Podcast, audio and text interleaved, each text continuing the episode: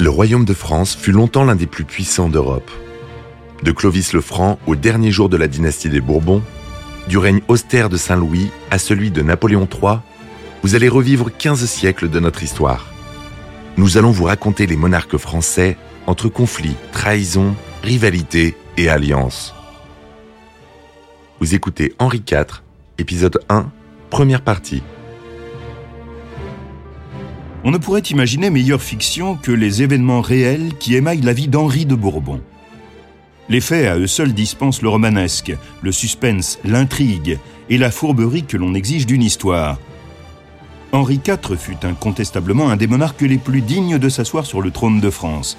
Mais les péripéties qui menèrent à son avènement sont en elles-mêmes un roman. On voit des rivalités euh, entre des branches différentes des familles royales. Jean-François Beige, écrivain. L'histoire de la monarchie française, ce n'est pas un fleuve tranquille. En 1589, au moment où Henri de Navarre, premier Bourbon à régner sur la France, accède au trône, Paris est en plein chaos. Au bout de 260 ans de règne, la maison de Valois connaît une fin peu glorieuse. La reine Catherine de Médicis, grande matriarche, ne pouvait s'empêcher de voir en son neveu une menace. C'est pour cette raison et parce qu'il avait été élevé dans la foi protestante qu'il fut surveillé, manipulé et même emprisonné par la famille royale qui voulait l'empêcher de devenir un dirigeant huguenot.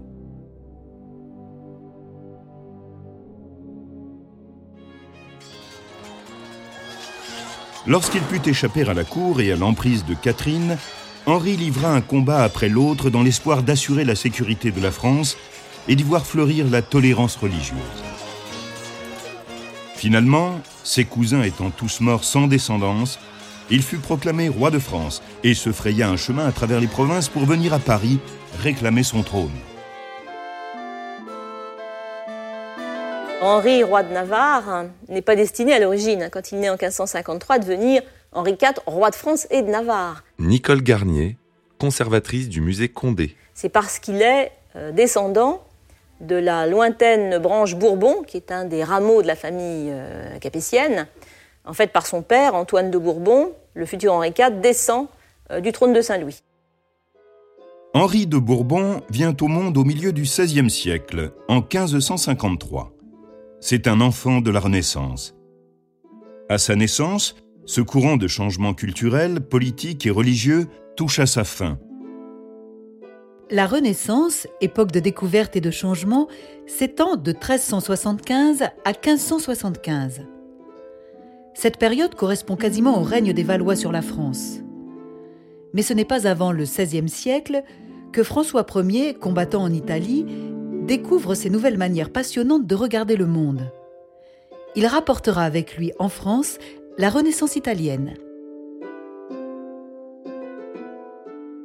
À la fin des années 1500, les grands princes d'Europe ont réalisé l'unité à l'intérieur de leur propre pays. Et maintenant, les princes ambitieux et aventuriers cherchent à élargir leur pouvoir et leur richesse au-delà des frontières.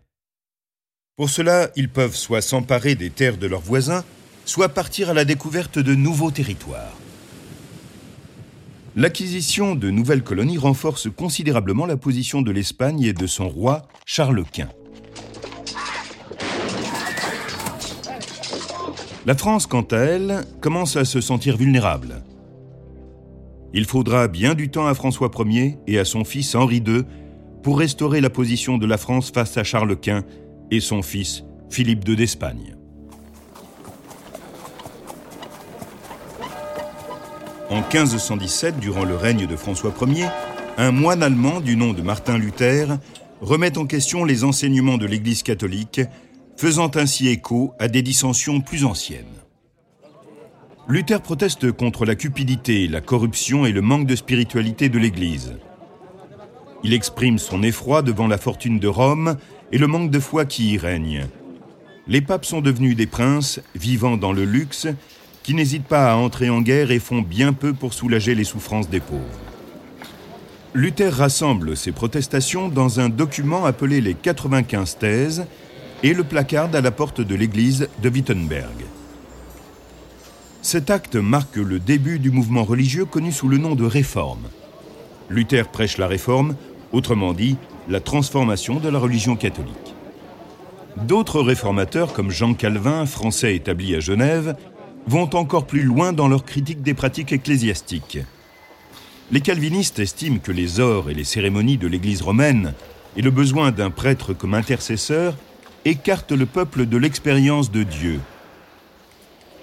Les seigneurs qui ont embrassé le, calvinisme protestant, ils sont sous l'influence de prédicateurs euh, calviniste, le fameux Théodore de Bèze notamment, qui est un orateur remarquable, qui leur explique qu'il faut euh, abandonner le catholicisme parce que c'est de l'idolâtrie, qu'est-ce que ça veut dire d'aller euh, prier des saints comme ça, euh, des statues devant chaque église? C'est pas ça le christianisme. Le christianisme, c'est un message évangélique. Il faut le lire directement, il faut le lire dans le texte. Toutes ces critiques conduisent finalement à une rupture avec l'Église catholique et à la constitution d'églises dédiées à la religion réformée. Celle-ci compte de plus en plus d'adeptes que l'on commence à connaître sous le nom de protestants. Une grande partie de l'Allemagne, des États scandinaves et de la Grande-Bretagne adoptent les idées de la réforme. Ces nouvelles églises nationales ne reconnaissent plus l'autorité morale et spirituelle du pape. Ces seigneurs, ça leur plaît beaucoup. Ça leur plaît parce que c'est une euh, théologie euh, simple et logique, mais surtout parce que ça enlève du pouvoir à l'Église, donc ça leur donne un peu plus de pouvoir. Et ça leur permet, euh, dans les endroits gagnés par le protestantisme, ils suppriment les impôts que, les paysans et que tout le, tiers-État payaient à, à l'Église, et c'est autant d'argent pour eux en plus. À cause de la proximité de Genève, où s'est réfugié Calvin, la réforme se répand en France. L'âpre querelle qui oppose catholiques et protestants français, dits huguenots, au cours des règnes de François Ier et de son fils Henri II, va donner naissance aux guerres de religion, de véritables guerres civiles qui éclatent en 1562, alors qu'Henri de Navarre, le futur Henri IV, n'a que 9 ans. Elles vont durer presque 50 ans. Le peuple doit se convertir euh, rapidement à la nouvelle religion. On badigeonne toutes les églises, hein, on enlève, on casse les, statues de ça. Euh, celles qui sont en bois, on les brûle. Et puis, euh, on devient protestant. Et ça, c'est évidemment, c'est un, parti qui gagne du terrain et le parti catholique au pouvoir est de plus en plus acculé, cherche des accords, cherche quand il faut faire la guerre, on fait la guerre. Euh, et c'est une période épouvantable parce que pendant ce temps-là, on saccage le pays.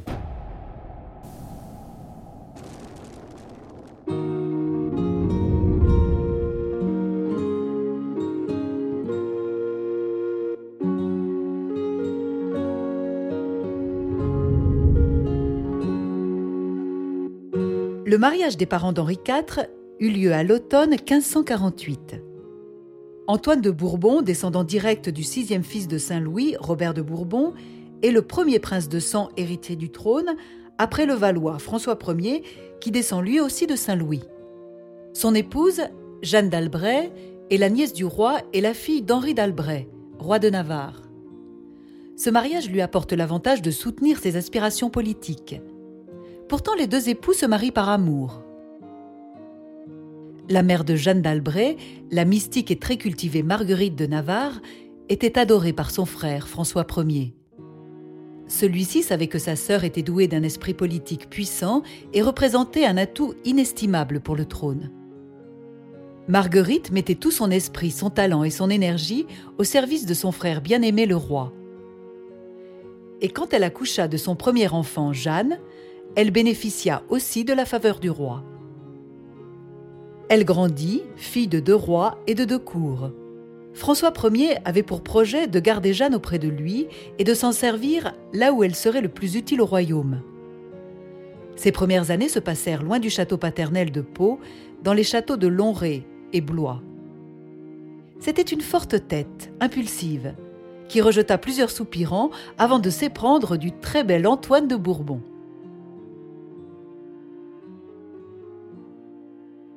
Henri II succéda à François Ier et son épouse, Catherine de Médicis, devint reine. Et c'est Henri II qui fut présent au mariage de Jeanne en 1548. Au cours des années 1550, la France était toujours engagée dans les guerres interminables avec le Saint-Empire. Jeanne n'aime pas être loin d'Antoine durant les premières années de son mariage. Elle le rejoint très souvent dans ses campements en Picardie. Bien qu'elle soit enceinte, elle reste auprès de son mari, parcourant la campagne dans l'espoir de le rencontrer. Antoine, qui ne veut pas que son enfant naisse sur un champ de bataille, parvient à la rejoindre en septembre pour un long séjour dans le comté du Béarn, dans le petit royaume de Navarre. Ils arrivent au château de Pau au début du mois de décembre. Et dix jours plus tard, le 13 décembre 1553, Jeanne enfante d'un garçon robuste. La légende veut qu'une fois le bébé né, le grand-père d'Henri l'enveloppa dans les plis de sa cape et tendit à sa fille un coffret d'or contenant son testament en lui disant ⁇ Ceci est pour vous, mais celui-ci est pour moi ⁇ Ayant longtemps rêvé de regagner une partie de son royaume qui avait été conquis et usurpé à ses parents par le Habsbourg Ferdinand d'Aragon en 1512, le grand-père était certain que le nouveau-né restaurerait en grandissant le royaume de Navarre dans sa gloire passée. Mais le vieux roi ne vécut pas assez longtemps pour voir son rêve s'accomplir. Il mourut le 24 mai 1555. Sa fille, Jeanne d'Albret, reine de Navarre, la reine Jeanne comme l'appelait le peuple, continua de suivre partout son mari. Il ne faut pas imaginer Henri IV comme un petit paysan qui devient roi de France, même si on l'a souvent dépeint ainsi. Jean-François Beige, écrivain. C'est vrai, il a eu une éducation de petit paysan. C'est son grand-père, Henri d'Albret, le roi de Navarre, qui avait voulu qu'il en soit ainsi. Il l'avait confié à une famille noble des environs de Pau, les Miossins, et il leur avait dit il faut qu'il ait les jeux d'un enfant de son âge et qui parle le béarnais, la langue des petits paysans. Simplement, à certaines heures, il y avait une sorte de précepteur qui venait l'instruire, lui apprendre le latin, lui apprendre le français, lui apprendre à écrire. Et il était très intelligent, très doué. Sur le terrain de la longue querelle avec les Habsbourg, le roi Henri II continue simplement là où son père s'était arrêté. Il décide de se tourner vers les ennemis de Charles Quint, les princes allemands protestants. Il leur promet son aide, à condition qu'il le laisse reprendre trois forteresses stratégiques en Lorraine, le long de la frontière avec l'Allemagne Toul, Metz et Verdun. Les princes acceptent, cette alliance est trop puissante pour l'Espagne et Charles Quint accepte de faire la paix. Ensuite, Henri décide de suivre les traces de son père et d'envahir l'Italie.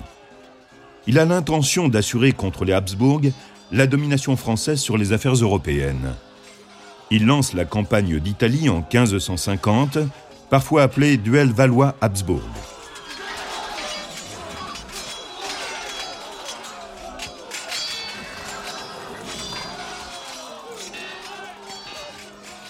Charles V abdique en faveur de son fils en 1556. Mais en 1559, les deux parties sont épuisées et à court d'argent. Henri II et Philippe II signent un traité de paix à Cateau-Cambrésis en avril de la même année. Henri renonce à l'Italie, mais reçoit Calais des Anglais. La paix est revenue et cette longue série de conflits entre la France et l'Espagne prend momentanément fin.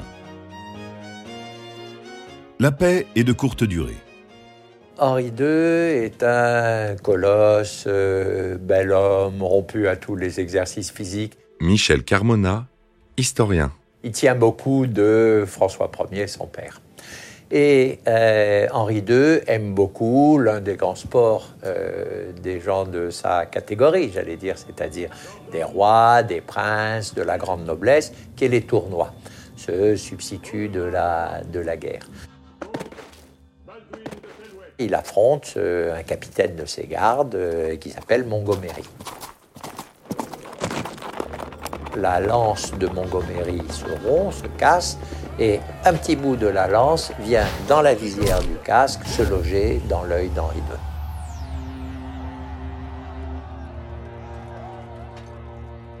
La reine-mère se trouve dans une situation extrêmement vulnérable.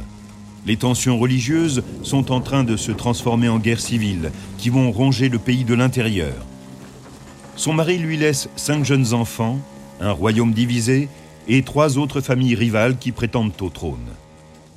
Bien qu'elle se sente en sécurité avec quatre fils héritiers de la couronne, ils sont encore très jeunes et facilement manipulables. Il lui faut manœuvrer et défendre son rôle de premier conseiller face aux autres maisons qui peuvent vouloir accéder au pouvoir. Les rivaux de ses fils sont leurs cousins, les princes de sang Bourbon, Antoine, le père du jeune Henri, et ses frères, Charles, cardinal de Bourbon, et Louis de Bourbon, prince de Condé. Il y a aussi deux autres familles prétendantes, la maison des Montmorency et celle des Guises. Anne de Montmorency est connétable et grand maître de France. Il est catholique mais a trois neveux huguenots dont le talentueux amiral Gaspard de Coligny. Les Montmorency occupent une position confortable avec un pied dans chaque camp. Les Guises sont des catholiques fanatiques. Bien qu'ils ne soient pas de lignée royale, ils ont donné une reine à l'Écosse, Marie de Guise, et une reine de France, leur nièce, Marie Stuart, est mariée à François II, le fils aîné de Catherine, tandis qu'Henri II gît mourant dans le vieux palais des Tournelles, et qu'il est clair qu'il ne se remettra pas de ses blessures, Catherine rassemble ses enfants et file au Louvre, suivie de la famille de Guise. Son fils aîné, François, qui a tout juste 16 ans, est aussitôt proclamé roi sous le nom de François II et couronné en la cathédrale de Reims le 10 juillet. La conjuration d'Amboise se déroule en mars 1560. Nicolas Leroux, historien et professeur. On appelle conjuration en réalité un mouvement mené par un certain nombre de seigneurs protestants, de seigneurs huguenots, qui considèrent que le jeune roi de France, le petit François II et sa famille, ne peuvent pas régner parce qu'ils sont aux mains de princes catholiques tyranniques, les princes de la maison de Lorraine, les Guises. Ces conjurés protestants, en réalité, vont se faire euh, prendre. Et la mort soudaine d'un autre roi interrompt le procès qui devait suivre et permet à Condé et Navarre d'être relâchés. François est mort, terrassé par une otite qui a dégénéré en abcès au cerveau. Le prince Henri de Navarre, alors âgé de 6 ans, a commencé à être instruit dans la foi protestante quand son cousin Charles, deuxième fils de Catherine de Médicis, monte sur le trône. Charles, à 9 ans, n'a que quelques années de plus qu'Henri, et sa mère voit enfin la possibilité d'agrandir son pouvoir et de gouverner en tant que régente jusqu'à ce que Charles atteigne la majorité. Catherine de Médicis, depuis l'avènement de euh, Charles IX, euh, joue ce jeu de bascule entre l'Église et le parti protestant. En 1561, Antoine de Bourbon est fait lieutenant général du royaume. Aveuglé par cette promotion et les promesses d'une future Navarre restaurée, il change de camp. Sa vanité le rend aveugle aux manipulations de Catherine de Médicis et de la famille de Guise. Après avoir embrassé la réforme deux ans plus tôt, il retourne à la religion de la reine-mère. Il se bat pour convaincre sa femme de renoncer elle aussi au protestantisme, et dès lors leur union ne sera plus jamais la même. Il est bientôt clair que Jeanne d'Albret préférerait mourir plutôt que d'abjurer sa foi. Elle reçoit donc l'ordre de quitter la cour en 1562. Mais son fils, Henri, doit y rester. Antoine meurt à la fin de l'année des suites de blessures reçues en combattant le parti catholique au cours de la première guerre de religion. Jeanne d'Albret revient à la cour et le prince est de nouveau élevé dans la religion calviniste.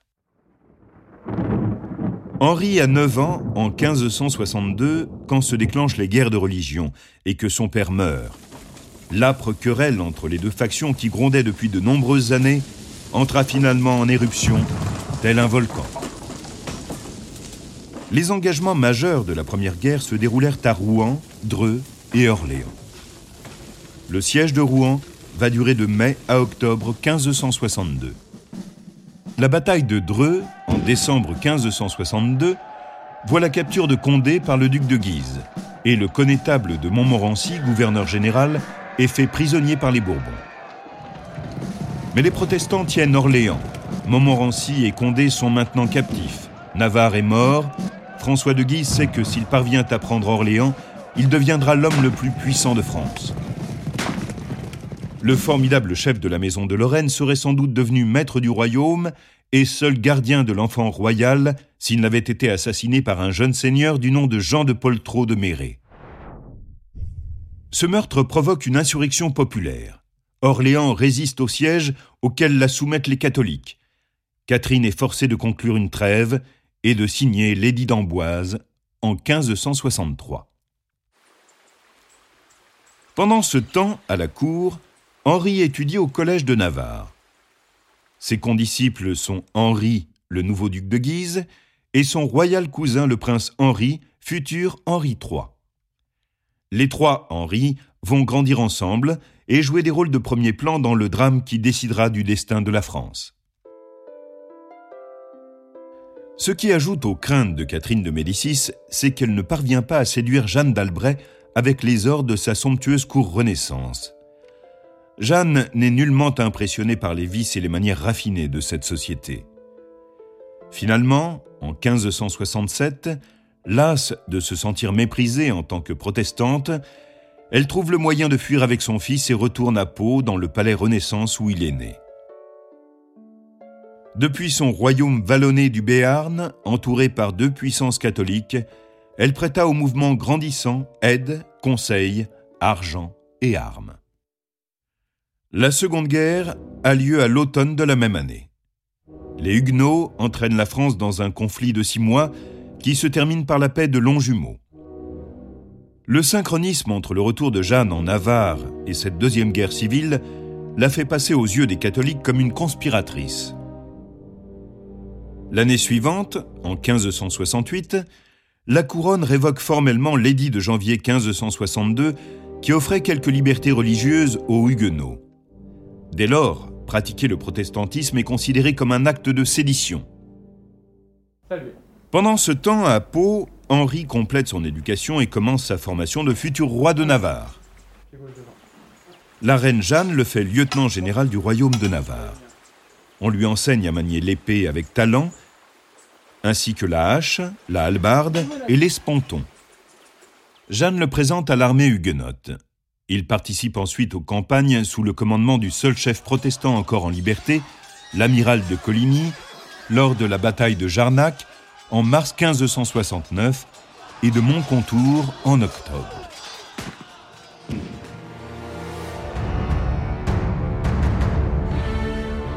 Vous venez d'écouter Roi de France. Si vous avez aimé ce podcast, vous pouvez vous abonner sur votre plateforme de podcast préférée et suivre Initial Studio sur les réseaux sociaux. Roi de France est un podcast coproduit par Initial Studio et Merapi adapté de la série documentaire audiovisuelle éponyme produite par Merapi. Cet épisode a été écrit par Thierry Bruand et Dominique Mougenot. Il a été réalisé par Catherine Mignot. Production exécutive du podcast Initial Studio. Production éditoriale Sarah Koskiewicz et Mandy Lebourg, assistée de Sidonie Cotier. Montage Camille Legras. Avec la voix de Morgane Perret.